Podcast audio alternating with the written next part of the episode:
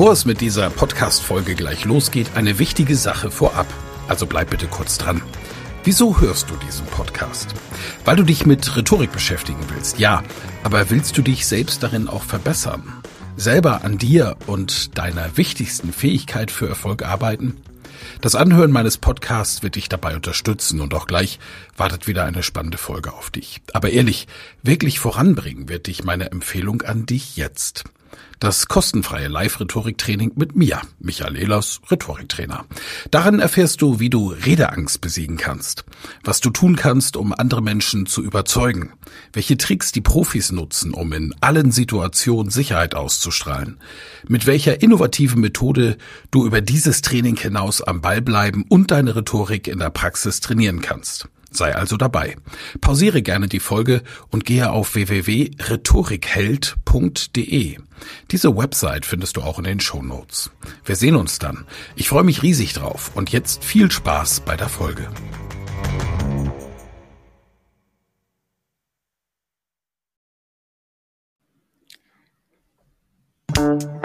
Ehlers Rhetorik-Podcast. Wer etwas zu sagen hat, sollte reden können. Ihr Rhetorik-Podcast für Management, Kommunikation und Strategie.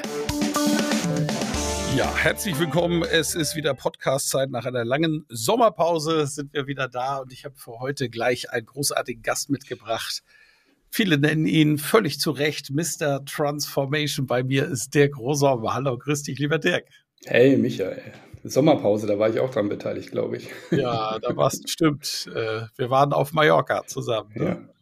Ja. ja. Wie, du, Rhetorikseminar, sag mal, es waren ja noch nicht alle meine Podcast-Hörer da. Wie war es für dich? Ja, gigantisch. Ich weiß noch, dass ich dich vor einem Jahr angeschrieben habe und gesagt habe, boah, dir, äh, ach, dir, äh, Michael, kann ich bitte bei Teil 3 einsteigen? Ich brauche ja. die Basics nicht mehr. Und du so, nein, nein, nein. Alle fangen auf 1 an. Ja. Und dann habe ich ja ein Jahr lang gebraucht, wo ich dann mich durchgerungen habe, dann zu sagen, okay, dann, dann gehe ich doch zu 1. Mein Rebell hat aber gesagt, nee, ich will da nicht hin. und es war mega, es war wirklich mega. Also die Tipps sind sehr, sehr hilfreich, die ich da noch mitgenommen habe. Also nochmal ein deutlicher Verstärker auf dem, was schon war. Sehr schön, ja. Und da war schon sehr viel, weil du bist ja auch schon ein erfahrener Trainer und Berater. Wie lange bist du im Markt? Oh, ähm, ja, alles zusammen 27 Jahre, ja. So alt siehst du doch gar nicht aus, Dirk. Ja, das ist die Mallorca-Sonne, die noch nachwirkt. Ja, genau. Wahnsinn, 27 Jahre. Wie wird man Mr. Transformation? Also wie bist du zu dem Thema gekommen? Wie war dein Einstieg und warum ist Transformation heute so wichtig? Also ich bin dort gelandet und habe so eine Schleife über Corporate Education, HR, Personalentwicklung, keine Ahnung, was man dran kleben möchte. Jeder hat ja so seine eigenen Begrifflichkeiten. Und äh, dort bin ich ja 15 Jahre unterwegs gewesen und habe zwei große Missionen gehabt. A, wir brauchen digitales Lernen auch, also nicht als Ersatz für Seminare, sondern als kluge Ergänzung. Und wir müssen die Trainings nachhaltiger machen. Weil es mhm. bringt leider nichts, wenn wir nur immer die Seminarkekse in den Happy Cheats lesen und danach äh, entsteht keine Wirkung für ein Unternehmen. Also wo ist die tatsächliche Wertschöpfung, die dann nachher in Summe auch Sinn ergibt? Also anders ausgedrückt, wie verhindern wir, dass bei der nächsten Sparrunde HR wieder oben auf dem Zettel steht? Ne? Mhm. So, das waren so 15 Jahre meine Themen. Da hat mich immer interessiert, ähm, warum haben die Menschen denn so viele Schwierigkeiten und Blockaden mit Veränderungen? Woran liegt das? Ah, jetzt kann er sagen, ja, das sind die Gewohnheiten. Ja, aber dafür gehört natürlich noch viel, viel mehr zu. Und einer deiner besten Freunde und Geschäftsfreunde, glaube ich, der Frederik, kennt sich auch enorm gut darin aus. Ja, und von dem habe ich auch mittlerweile viel gelernt. Und dann bin ich da weg, weil ich gesagt habe, nee, HR ist nicht die richtige Zielgruppe. Also wenn es um wirkliche Veränderungen in einem System geht, dann ist HR nicht kräftig und mächtig genug. Ja. Und bin dann losgegangen, habe gesagt, ich muss dahin, wo das Schmerzvolumen größer ist und wo noch mehr ungelöste Probleme sind, weil in HR hatte ich mittlerweile, glaube ich, alles beantwortet, was man also beantworten konnte. Und dann bin ich zur Transformation gekommen. Mhm. Und deine Kunden sind wer? Ähm, ich habe quasi zwei Flugebenen. Die eine Flugebene sind richtig, richtig, richtig große Konzerne. Also findest du in den DAX 20, das sind so meine Kunden. Mhm. Und dort geht es halt immer um sehr gewichtige Transformationen, wie den kompletten Umbau des internationalen Vertriebs, wie eine komplette Reorganisation einer Produktstrukturpalette und alles, was da an Positionierung und so weiter mit dranhängt. Und da bin ich jetzt nicht derjenige, der Experte im Produkt ist oder Experte in Positionierung, sondern ich befähige die Transformationsteams, dass sie keinen Unsinn bauen. Weil solche Transformationsprojekte üblicherweise von Menschen verantwortet werden, die nicht tief qualifiziert sind oder zu wenig Erfahrung hatten bisher. Und wie, wie nehmen die Konzerne denn da? Also, der, also der gerade Zeit hatte. Das ist, ein, junger Mensch, der macht hier Social Media oder was? Oder wird das echt? Ja. So der Werkstudent hat noch Luft. Na, ja, ja, ganz so dramatisch ist es nicht mehr. Aber das ist dann meistens so ein, ein cross-funktionales Team, was irgendwie zusammengeworfen ist. Da ist einer aus der IT drin, da sind dann zwei irgendwie ähm, aus der auf Corporate Communication drin und einer irgendwie aus ähm, äh, Strategie und dann noch irgendein Projektleiter. Aber die haben A, alle so noch nie zusammengearbeitet, haben B, völlig unterschiedliche Sichten auf die Welt und C, noch nie ein Projekt erfolgreich gelandet. Ich weiß nicht, wie viele erfolgreiche Transformationsprojekte du an deiner Hand abzählen kannst, aber so viele Erfolgsmodelle und Rezepturen gibt es ja auch nicht, wo man sagt, da kann ich nach Schablone arbeiten. Ja. Ja, ist ein großes Problem. So, und dann merken die Konzerne, das funktioniert nicht und holen dich ins Boot. Leider immer zu spät. Ja. ja. Erst ja. wenn der Schmerz schon da ist, in den mhm. meisten Fällen. Bei den Kunden, für die ich jetzt lange arbeite, die sind natürlich. Mal, warum sind die Menschen so? Das ist ja bei meinen Rhetorikseminaren nichts anders. Ne? Also es kommen Leute wie du, die ja schon gut reden können und die wollen dann halt richtig geil werden, damit die großen Bühnen geändert werden. Und es kommt zum kleinen Teil die, die jungen Leute, die wirklich das checken, ja, und die sagen, okay, wenn da, das muss einer der Wege sein in Zukunft, ähm, die, haben, die haben das aber wirklich drauf und das haben wir ja auch gesehen, die hast du auch kennengelernt. Ganz junge Leute mit unglaublich großem Willen, großen Zielen, machen sich auch selbstständig und gehen nicht irgendwie andere Wege. Und dann gibt's die, wo der Schmerz schon passiert ist. Also eigentlich viel zu spät. Ne? Aber ja. jetzt, also in meinem Thema, Rhetorik, es braucht ja wirklich jeder, weil es jedem im Alltag hilft. Ähm, warum kommen die Leute immer erst, nachdem es wehgetan hat? Wir sind doch intelligente Wesen. Mm, und gleichzeitig bequem und faul. Mhm. Also Intelligenz ist, glaube ich, nicht. Ja, doch, Intelligenz ist sogar das Hauptproblem.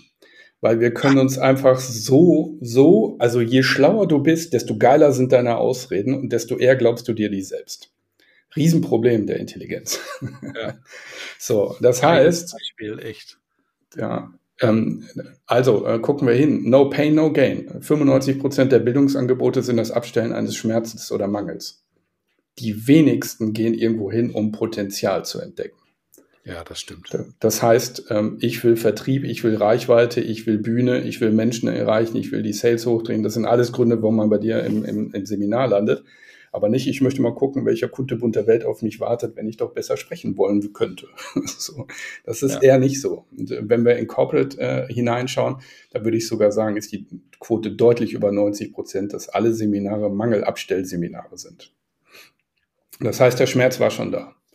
Und grundsätzlich bewegt sich der Mensch bezüglich Veränderung ja entweder durch ein starkes What's in it for me, also extrem hohes Nutzenvolumen, oder Pain. Also wirklich Problem, Schmerzvermeidung, Gesichtsver alles, also soziale Schmerzen sind die stärksten Treiber. Ja? Also, genau. Was war das? was war das?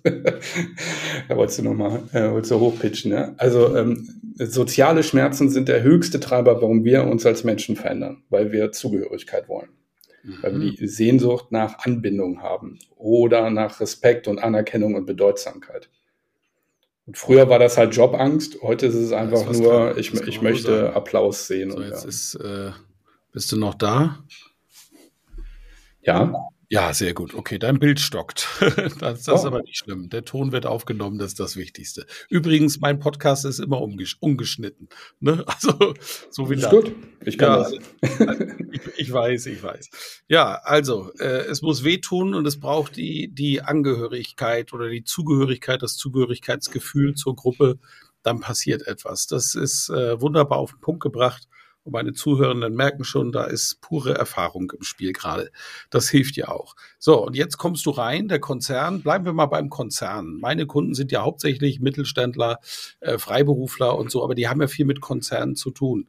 Dann kommst du ins Spiel und was, was, was ist so ein typischer Fall und wie fängst du an?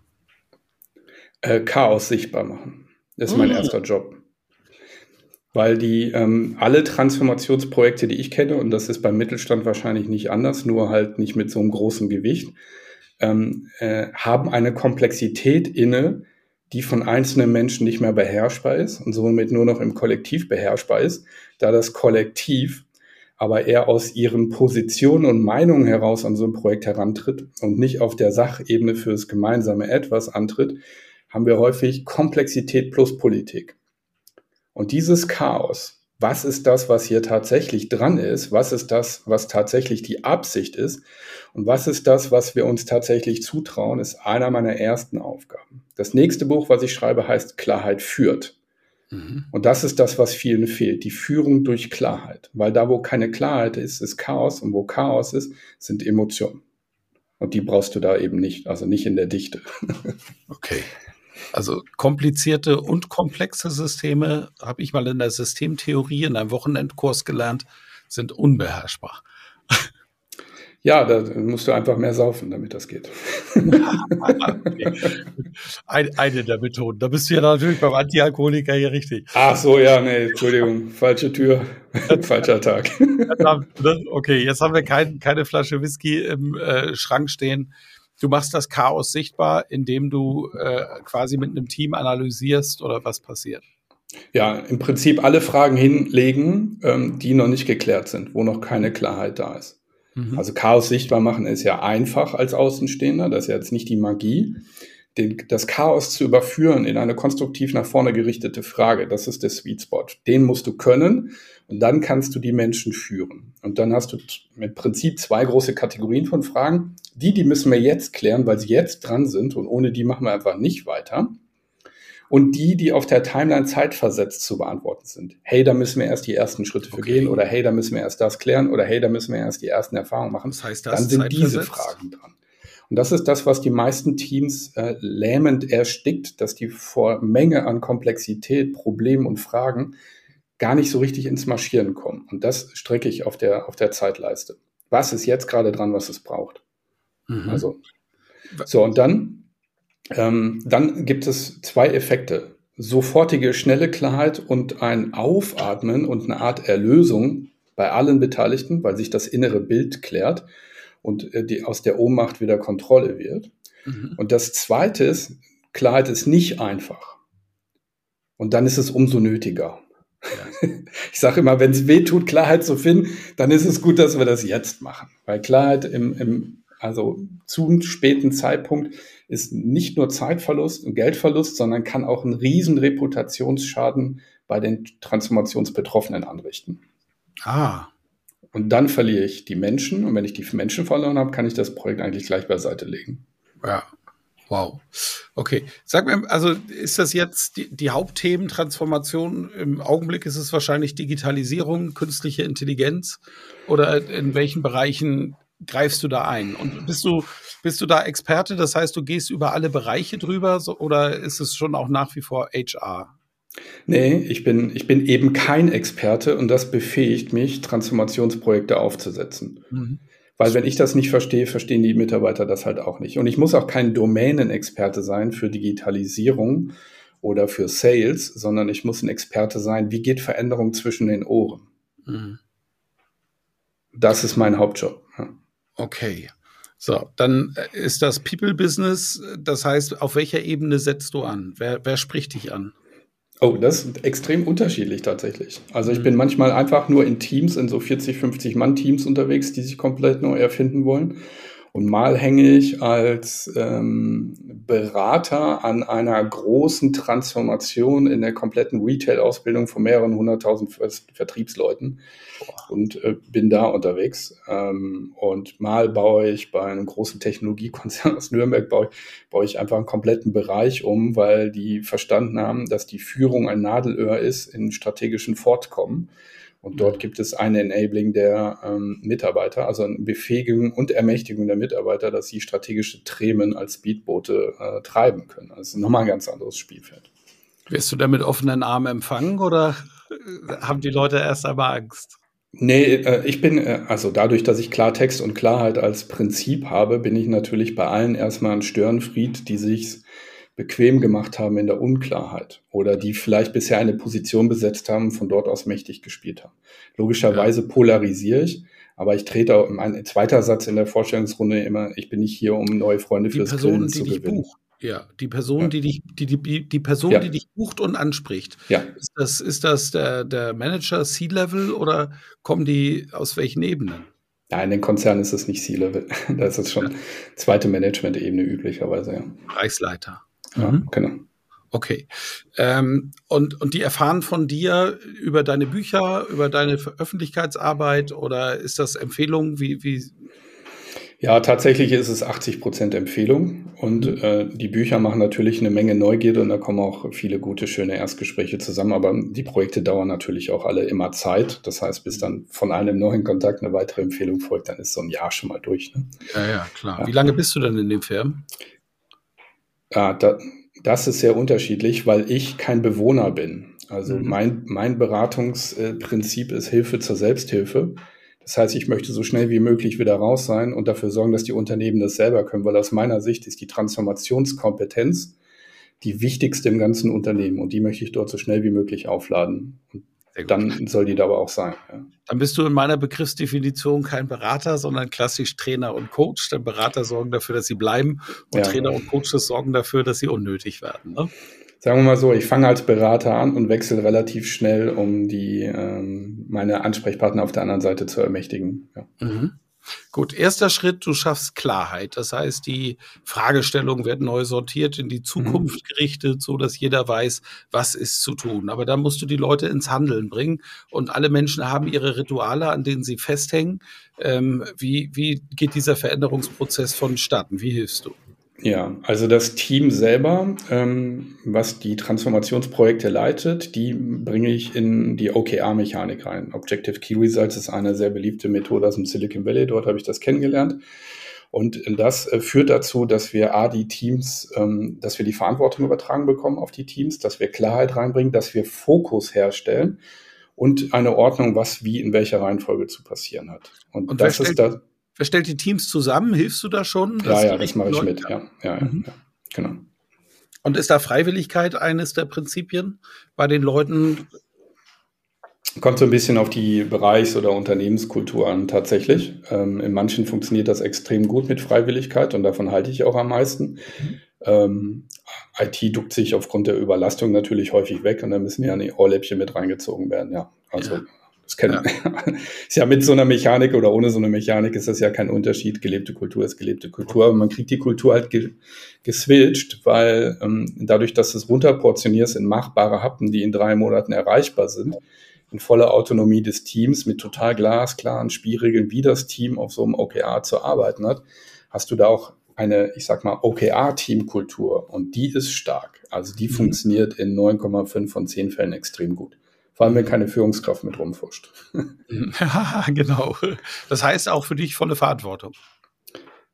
Für mich? Ja. Im, nee, für die OKR-Owner. Ich, ich sorge nur dafür, dass die Mechanik funktioniert und die sind inhaltlich ergebnisverantwortlich. Ah, okay, alles klar. Und ich steuere die natürlich mit verschiedenen Meetings und so weiter und helfe da, wo es klemmt und ähm, helfe auch, kluge Entscheidungen zu treffen. Das ist jetzt nicht das Thema, aber die bleiben verantwortlich. Also mhm. Verantwortung muss dahin, wo sie hingehört. Und das ist bei denen, die sich hier jetzt in dem Fall als OKR-Owner dann platzieren. Ja. Mhm. Und wenn du jetzt vorgehst, ist es das persönliche Gespräch, sind es moderierte Prozesse oder welcher Methoden bedienst du dich? Alle. also das ist, das ist, sehr situativ, ja. Also ähm, die OKR-Sprintlogik, die hat einfach einen festen ähm, Ablaufrhythmus von Events und die feuere ich der Reihe nach ab. Das habe ich jetzt mehrere hundert Mal gemacht und das führt immer zu gleichen qualitativen Ergebnissen.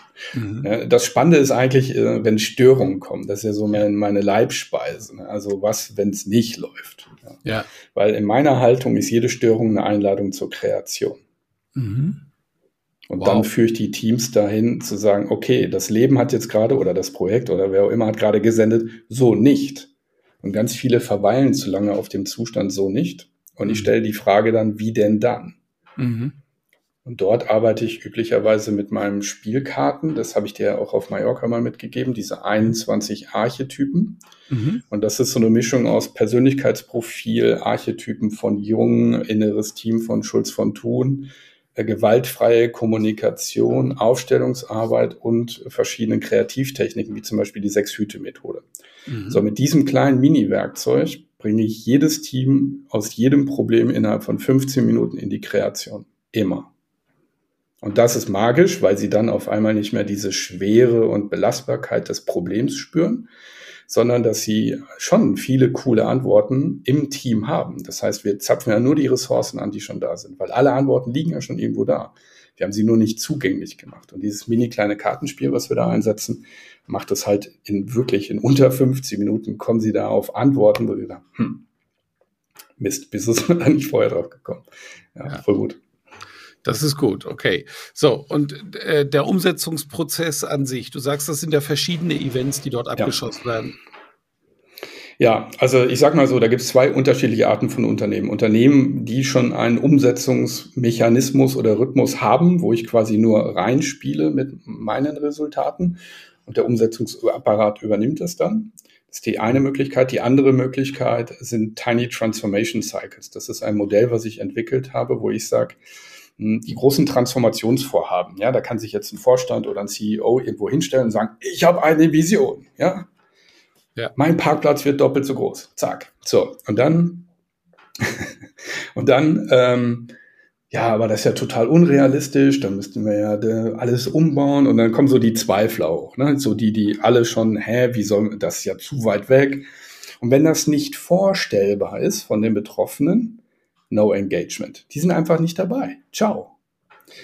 Und das, was ich mache, ist das Runterbrechen in 21 Tagessprints. Also jetzt sind wir auf der, jetzt sind wir nicht mehr auf der Teamebene der Transformationsteam, des mhm. Transformationsteams, sondern der Betroffenen. Das heißt, wir definieren äh, Zyklen, Transformationszyklen, die 21 Tage gehen, wo wir eine Aufgabenstellung mit Learning an die Teams geben und die sich da 21 Tage mit auseinandersetzen. Und zwar so, dass das in einen vollen Alt Alltag, Eiltag wollte ich schon sagen, Alltag ist auch gut, in einem vollen Alltag auch verarbeitet werden kann. Mhm. So, das ist das Spannende. Also wie verflechten wir Transformationsimpulse mit Alltagssituationen. Das ist das, was die meisten verpennen. Und das ist der Hauptgrund, warum 75 Prozent der Projekte nicht fliegen. Weil die Gesamtauslastung im System ist im Durchschnitt ja 120 Prozent. Wohin dann mit dem Transformationsthema? Hm. Und, und äh, Sie, Sie schaffen das zu verstehen, dass das Transformationsthema Raum einnimmt. Wie viel Raum nimmt das denn ein pro Teilnehmenden in, in deinem Bereich? Kommen die da mit 10, 20 Prozent aus oder wird es zu einem Hauptthema sogar? Nee, Hauptthema nie, weil das Tagesgeschäft ja lauter ist. Das mhm. heißt, äh, dort ist einfach mehr, ähm, mehr Druck drin. Und ähm, jetzt haben wir noch die ganzen Krankheitsquoten und alles. Das heißt, das Tagesgeschäft läuft eigentlich schon nicht mehr rund. So, und jetzt haben die aber gleichzeitig ja. irgendwas zwischen fünf und zehn solcher Transformationsprojekte da rumliegen.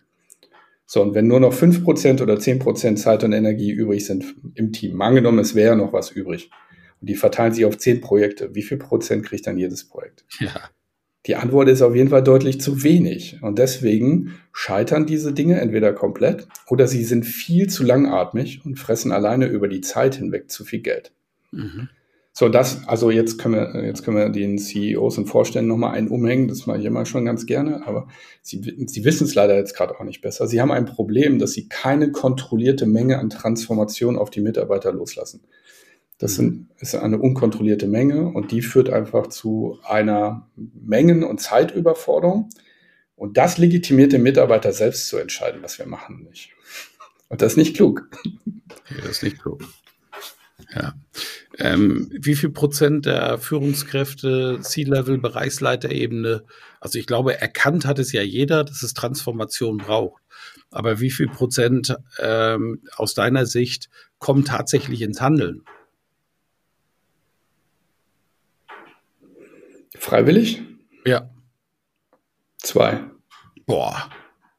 Also dünn, extrem dünn. Die sind ja auch nur mit Überleben beschäftigt. Entweder mit Überleben oder mit Karriere. Mhm. Ich habe so viele unsinnige Entscheidungen gesehen zu Lasten einer Transformation zugunsten einer Karriere. Mhm. Also richtig unsinnig. Wo, die, wo ich von aus, also meine Ansprechpartner sagen dann so, ich kann dir das jetzt auch nicht schönreden, Dirk. Ich kann das ja auch nicht erklären. Das ist einfach dämlich. Und wir machen das jetzt einfach so. Weil niemand will der Chefin jetzt äh, da im, im, Karriereweg rumstehen. Und das habe ich extremst oft, tatsächlich. Das Problem, was ich sehe, ist, dass die äh, Führungskräfte gar nicht ermächtigt und befähigt sind, Transformation klug im Team zu steuern. Mhm. Weil erstmal ist der Mensch grundsätzlich nicht gerne veränderungsbereit. Weil ja. in der Veränderung ähm, entsteht ein Vakuum der Klarheit und der Gewissheit und der Ordnung. Und in diesem Vakuum äh, neigen wir zu Stress. Also nur wenige Abenteurer unter uns sagen, ja, kein Problem, lass mich da im Dschungel raus, ich mache das schon irgendwie. Ne? Diese Souveränität ist selten vertreten und somit bleibe ich eher, auch aus Energiespargründen, so ist unser Gehirn ja per se aufgebaut, ja. keine unnötige Energie verballern. Aus Energiespargründen bleibe ich bei dem, was ist. Mhm. Ich muss mich da nicht kognitiv auseinandersetzen, ich muss nichts Neues erlernen. Ich, so. Das heißt, die Haltung zu Veränderung ist grundsätzlich negativ, per se, von Natur Mensch. Und dazu kommen noch die ganzen miesen Erfahrungen der schlechten Projekte der letzten Jahrzehnte. Mhm. So, und das ist auch mit ein Grund, warum viele Transformationsprojekte nicht fliegen. Der, ähm, der Acker, auf dem wir da sehen, ein neues Transformationsprojekt, ist nie emotional neutral, sondern hat schon Vorerfahrung. Und die mhm. werden nicht klug berücksichtigt und integriert. Und dann mhm. sind wir überrascht, dass die, hey, wir finden das doch alle toll, wir sind passioniert und begeistert von unserer eigenen Transformationsidee, aber das Echo aus dem Team oder aus der Mitarbeiterschaft ist dann eher so, meh, Nummer 17. Das gucken wir auch zu, wie das scheitert. Mhm. so. Ja. Du, ähm, gibt es da einen Unterschied? Also viele Kleinunternehmer sowieso, mittelständische Unternehmer auch. Da ist, glaube ich, der Unternehmertyp der Transformator im Betrieb, weil der ja auch das Ganze gegründet hat. Es geht in seine Tasche, dass die persönliche Betroffenheit, auch die Eitelkeit da, dass die, der eigene Betrieb läuft. Und ähm, ist das hauptsächlich auch ein Problem vom Angestelltenmanagement, weil du ja vorhin Karriere angesprochen hast? Ich sag mal so, ähm, ich glaube, die, die, Gemeinsamkeit zwischen einem CEO und einem ähm, kleinen Unternehmer und einer Führungskraft im Konzern ist, dass sie große Stärken haben im Anschieben von etwas, aber massive Schwächen in der Konsequenz. Mhm. Aus meiner Sicht ist konsequent sein und bleiben einer der größten Führungsdefizite und das führt dazu, sobald das Ding nicht mehr sexy ist oder anstrengend wird oder Störungen oder Erwartungshaltungen sich nicht bestätigen, fliegen die üblicherweise raus und dann kommt, der Markt ist ja groß genug, Innovation gibt's genug, dann kommt das nächste Shiny New Toy um die Ecke. Ja. Und dann ist das wie so ein Eichhörnchen, äh, was dann irgendwas Glitzerndes am Straßenrand liegt. Tschung, und weg. Ja. Und das ist das teuerste. Also meine Empfehlung ist, besser Projekte gar nicht starten, als sie immer auf dem halben Weg verhungern lassen. Tja. Aber da passt, da hängen sie meistens, ne? Ja, aber weißt du, was du damit verballerst? Ist die produktive Kernleistung der Mitarbeiter, die im wertlosen Nichts verschwindet, wenn du das Projekt auf halber Höhe stoppst. Ja, ja, klar. klar so, und die Frage ist, du kannst ja mal eine Umfrage machen. Wie viele Stunden pro Woche arbeitest du noch in der Kernleistung, für die du angestellt worden bist? Aha. Und wie viel machst du irgendeinen bürokratischen oder Veränderungszauber oder politischen Unsinn? Ja. Die Zahlen sind leider nicht so schön. Nee. Wirklich wahr, genau. Ähm, das ist ja eine äh, Begabung, die du dort hast und auch ein Bereich, A, natürlich hoch gefragt auf der einen Seite und B, ist das, hast du dir über die Jahre also Erfahrungen aufgebaut, die halt auch wirklich besonders sind. Ähm, kann man das und die Erfahrung, die du gemacht hast, äh, hast du schon einen Weg gefunden, das zu teilen, dass du jetzt Mitarbeitende hast, die auch in Betriebe gehen können oder hängt das noch an der Person der Großom? Mache ich nicht und will ich nicht. Also ich habe ähm, 27, äh, nee, 25 Jahre lang habe ich äh, Firmen aufgebaut, geführt, Teams aufgebaut, ähm, bis knapp unter die 100 und ich habe entschieden, ich will einfach nicht mehr führen. Ich bin raus mhm. bei der Nummer. Ich bin jetzt zu alt, guck dir mein Gesicht an. Das ist so du siehst aus wie 30, wow.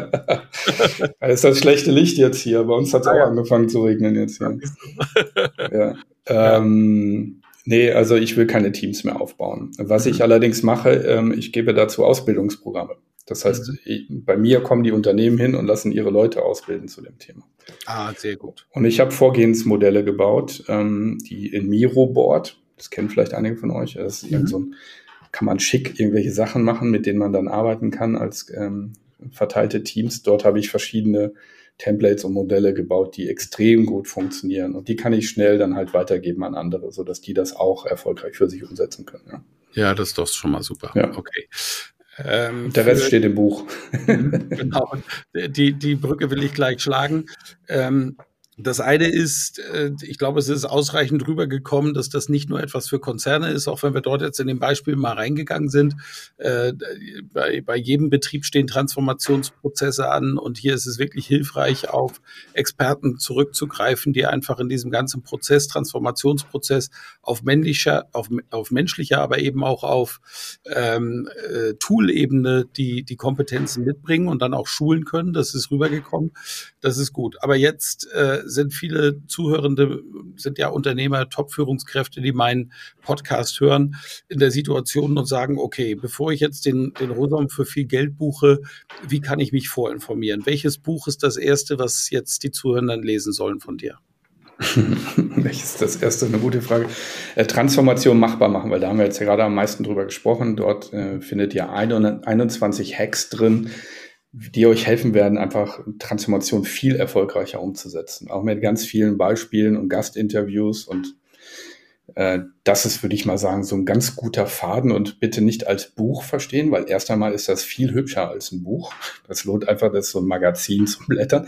Aber meine Empfehlung ist eher, ähm, arbeitet mit dem Inhaltsverzeichnis. Also mhm. ähm, das heißt eher so eine Art Nachschlagewerk, wo man kontinuierlich mal drin rumblättern kann aber nicht von A bis Z lesen, weil sonst landet das auf den Büchern, die ihr, die ihr da links noch liegen habt. Ja? ja. Und dann wissen wir alle, das wird nicht passieren. Deswegen ist meine Empfehlung eher blättern statt lesen. Mhm. Und wenn die Unternehmen mal einen Impuls brauchen, dass Transformation in ihren Systemen äh, neuen, neuer Schwerpunkt wird, gehst du auch als Keynote da rein? Genau, also Vorträge sind in diesem in den letzten anderthalb Jahre explodiert, weil die Denkhaltung zu Veränderung leider die falsche ist. Und wir alle wissen, wenn das Mindset falsch ist, kannst du am Verhalten trainieren, wie du lustig bist, da wird nichts passieren. Ja. Und deswegen ist meine Botschaft New Mindset, New Results. Und deswegen müssen wir die Art und Weise, was äh, zu äh, Veränderung im Kopf stattfindet, bei den Menschen auf ein neues Denkniveau heben. Ja. Ah. Fantastisch. Also, äh, liebe Zuhörer, ich werde natürlich dieses äh, Buch, das gerade angesprochen ist, verlinken. Und das ist direkt die Website von Dirk. Da könnt ihr mal ein bisschen rumklickern. Da findet ihr E-Learning-Programme, Seminare und die Vorträge natürlich auch. Und Dirk lernt ihr auch sehr gut kennen über die äh, Videos, die ich dort entdeckt habe. Und äh, mein Tipp ist wirklich, klickt dort mal rein. Es ist das Thema der Zukunft. Ähm, digitale Transformation, künstliche Intelligenz und überhaupt ein Wirtschaftssystem, das ähm, sehr belastet ist durch die äußeren Regularien. Da muss überall rangegangen werden. Und damit die Betriebe produktiver werden, braucht es einfach gute Transformation. Dirki, ich fand das äh, mega informationsreich und ähm, ich finde es einfach, sage ich gerne nochmal, unglaublich klasse. Du sprichst aus der Fülle des Gemütes und kannst aus der vollen Ahnung und Erfahrung hier zurückgreifen und das mit diesem jugendlichen Aussehen. Ähm, vielen Dank, dass du in der Sendung warst und ich hoffe, dass, dass viele, viele Kontakt mit dir aufnehmen und äh, die Transformation dann mal angehen mit deinem Know-how. Hat mir wahnsinnig viel Spaß gemacht. Danke dir. Ich danke dir vielmals für die Einladung, Michael. Und tschüss nach draußen. Vielen Dank fürs Zuhören. Mehr Informationen unter www.rhetorik.me.